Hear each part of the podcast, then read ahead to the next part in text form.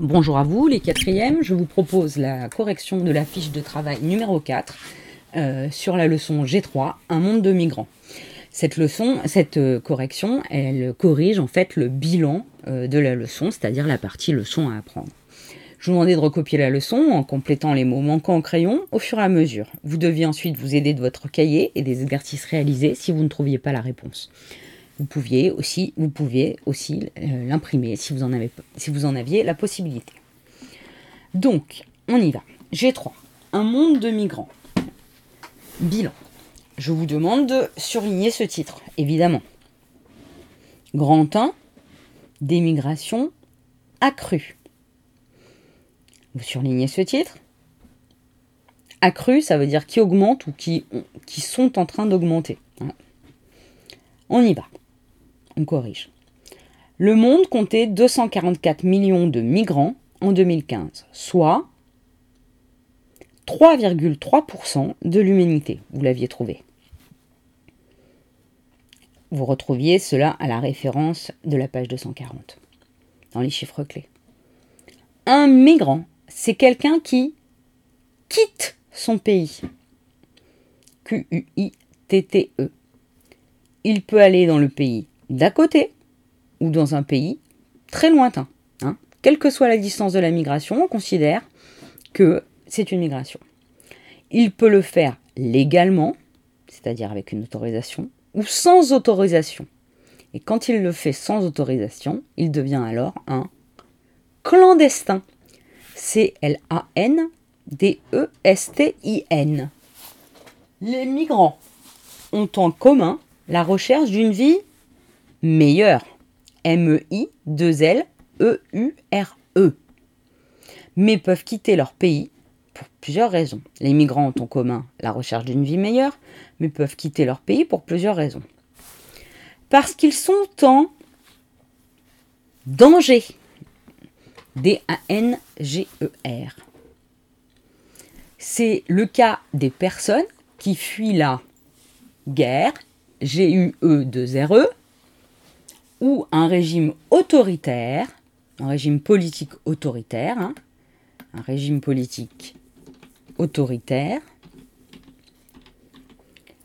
par lequel ils sont menacés, comme actuellement en Syrie. C'est comme c'est l'exemple qu'on a vu avec la carte. Ces migrants quittent leur pays pour sauver leur vie. S-A-U-V-E-R. Si le pays qui les accueille accepte de les protéger, c'est-à-dire les, accepte sur son territoire, leur fournit de l'aide, donc ce, qu'on appelle, leur accorder l'asile, donc de leur accorder l'asile, ils obtiennent, ils deviennent des réfugiés. R-E-F-U-G-I-E, accent aigu, S. Ils deviennent des réfugiés. Hein. Le réfugié, c'est un statut qui est accordé par le pays d'accueil, après l'examen d'un dossier. On parle alors de migration pour des raisons, alors la guerre, les régimes politiques autoritaires, des raisons politiques. P-O-L-I-T-I-Q-U-S. Pour des raisons... Hum, hum, hum, alors, qu'est-ce que vous avez euh, trouvé? Pour des raisons économiques. Et c O-N-O-M-I-Q-U-E-S. Certains fuient leur pays à cause de la pauvreté. P-A-U-V-R-E-T-E accent aigu. Des habitants quittent alors leur pays pour un autre, où ils pensent trouver du travail, T-R-A-V-A-I-L, plus facilement. C'est le cas des migrations du Maghreb vers l'Europe, de l'Afrique vers l'Europe, ou des Mexicains vers les États-Unis. Et majuscule T-A-T-S, D'autres ne sont pas pauvres, P-A-U-V-R-E-S, et sont des étudiants ou des travailleurs qualifiés. Ils partent s'installer dans un pays qui leur offre un emploi intéressant, et ce phénomène des migrants qualifiés, c'est ce qu'on appelle, on l'a vu dans la première étude de cas, le brain drain, B-R-A-I-N, D-R-A-I-N, ce qui veut dire fuite des cerveaux. Hein. C'est quand des migrants qualifiés quittent leur pays pour, essayer de trouver un meilleur euh, endroit, un meilleur, euh, un meilleur emploi. Dernière raison, les raisons climatiques. Alors on y va. Avec le dérèglement climatique, D-E-R-E-G-L-E-M-E-N-T, de plus en plus de catastrophes, C-A-T-A-S-T-R-O-P-H-E-S, de plus en plus de catastrophes naturelles comme les cyclones, les inondations, poussent les gens à s'enfuir de son pays, leur pays. C'est notamment le cas en... Alors, l'endroit qui regroupe le plus de migrants climatiques, c'est le cas en Asie du Sud-Est. A-S-I-E du Sud-Est. Carte, page 240-241. Grand 2. Les espaces de migration. Je vais vous demander de surligner ce titre. Une grande partie des migrants viennent des pays du Sud, S-U-D, et se dirigent vers les pays du Nord, N-O-R-D, l'Amérique du Nord, l'Europe occidentale, le Japon et l'Asie. Mais les migrations entre pays du Sud se multiplient de plus en plus. Par exemple, les pays du, celui qu'on a étudié, le Qatar, des pays du Golfe, G majuscule, O-L-F-E, Persique, attire de plus en plus de migrants venus d'Asie du Sud. Il y a aussi des migrations entre pays du continent africain, de l'Afrique de l'Ouest vers le Maghreb, vers l'Afrique du Sud, qui est un pays, un pays émergent. Enfin, il existe des migrations venant des pays du Nord vers d'autres pays de Nord.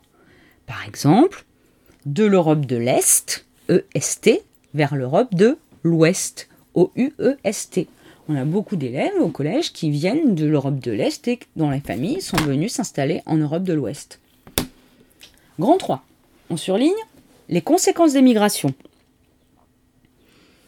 Dans les pays. Hum, hum, hum. Alors, dans les pays d'accueil. A, 2C, U, E, I, L. Dans les pays d'accueil la migration fournit une mm, mm, d'œuvre manquante pour certaines professions, l'hôtellerie, le bâtiment, c'est ce qu'on avait vu aussi avec euh, euh, Mahandran qui migrait au Qatar. La migration fournit une main-d'œuvre manquante pour certaines professions dans des secteurs qui attirent moins les gens qui habitent dans ce pays depuis longtemps, qui sont originaires du pays. Donc les migrants vont faire un travail qui n'est pas euh, fait par les locaux. Elle permet aussi de maintenir une population jeune dans des pays vieillissants comme l'Allemagne. J-E-U-N-E. E. Heureusement que l'Allemagne euh, accueille effectivement euh, beaucoup de migrants parce que l'Allemagne, elle a son intérêt, elle a une population vieillissante, très vieillissante. S'il n'y avait, euh, elle est en train de chuter la démographie allemande, et s'il n'y avait pas les migrants qui traditionnellement ont une natalité plus nombreuse, ont un peu plus d'enfants que les Allemands, eh bien, euh, ça serait une catastrophe démographique. Donc l'Allemagne a tout intérêt à accueillir des migrants. Mais elle est parfois aussi, cette migration, à l'origine de conflits. C-O-N-F-L-I-T-S. La population locale rejette parfois violemment ces populations différentes culturellement dans un contexte de crise économique, par exemple. Elle provoque la construction de barrières ou de murs, hein, on l'a vu dans l'étude de cas sur les clandestins, MURS aux frontières, comme en Serbie en Europe. Dans les pays de départ, maintenant on a parlé des pays d'accueil, on va parler des pays de départ. La migration soulage ces pays.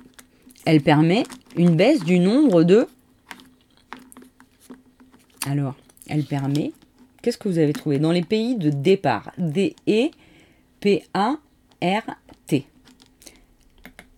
Elle permet une baisse dans les pays de départ. Elle permet une baisse du nombre.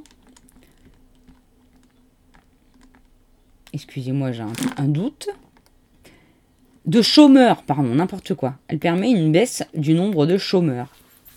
C H O accent circonflexe, M-E-U-R-S. Et oui, les gens ne trouvent pas de travail, donc ils vont aller en chercher ailleurs. Elle constitue un apport indispensable à travers les des migrants vers leur pays d'origine. Comment on appelle cet argent que les migrants envoient vers leur pays d'origine, vers leur famille, vers leur famille, qui leur permet de vivre mieux? On appelle ça les remises, R-E-M-I-S-E-S. E Mais elle entraîne aussi un affaiblissement important de ces pays. La partie la plus qualifiée, c'est-à-dire la plus diplômée, hein, on peut mettre diplômée si vous préférez, D-I-P-L-O-M-E-E, et souvent jeune de la population quitte le pays et freine ainsi le développement économique et C-O-N-O-M-I-Q-E, hein, et freine ainsi le développement économique de ces États. Alors, petit lexique. Euh, je vous ai mis ensuite un, petit schéma qui vous présente euh, la migration. Le pays de départ, on peut donner un exemple. Ben, on pourrait mettre par exemple, si vous le souhaitez, un pays qu'on a vu euh, euh, dans l'étude de cas, on pourrait utiliser la Syrie. Donc dans l'exemple, vous allez marquer Syrie, S-Y-R-I-E. Donc dans le pays de départ, le migrant est un émigré, qui est une personne qui est partie s'installer à l'étranger. Le migrant, c'est celui qui fait sa migration. Et dans le pays d'accueil, comme par exemple la Suède, que nous avons vu euh, dans euh, l'étude de cas sur les migrants clandestins, S-U-E, accent grave D-E, le migrant devient un immigré, c'est-à-dire une personne qui est installée dans le pays, mais qui est née à l'étranger. Ensuite, le vocabulaire, vous pouvez surligner en vert ou souligner en vert si vous ne l'avez pas fait. Une remise, c'est un transfert d'argent qui est réalisé par un migrant en direction de sa famille qui est resté dans son pays d'origine. C'est-à-dire quand le migrant envoie de l'argent à sa famille restée au pays. Un réfugié, c'est une personne en danger dans son pays, mais qui est autorisée à s'installer dans un autre. Un clandestin. Un clandestin, c'est presque la même définition que euh, le réfugié. Donc c'est une personne en danger dans son pays, mais qui vit, c'est une personne euh, en danger dans son pays, effectivement, euh, mais, qui mais qui ne dispose pas de papier, qui ne dispose pas de papier, je le tape en même temps que je vous parle, l'autorisant à résider dans le pays d'accueil.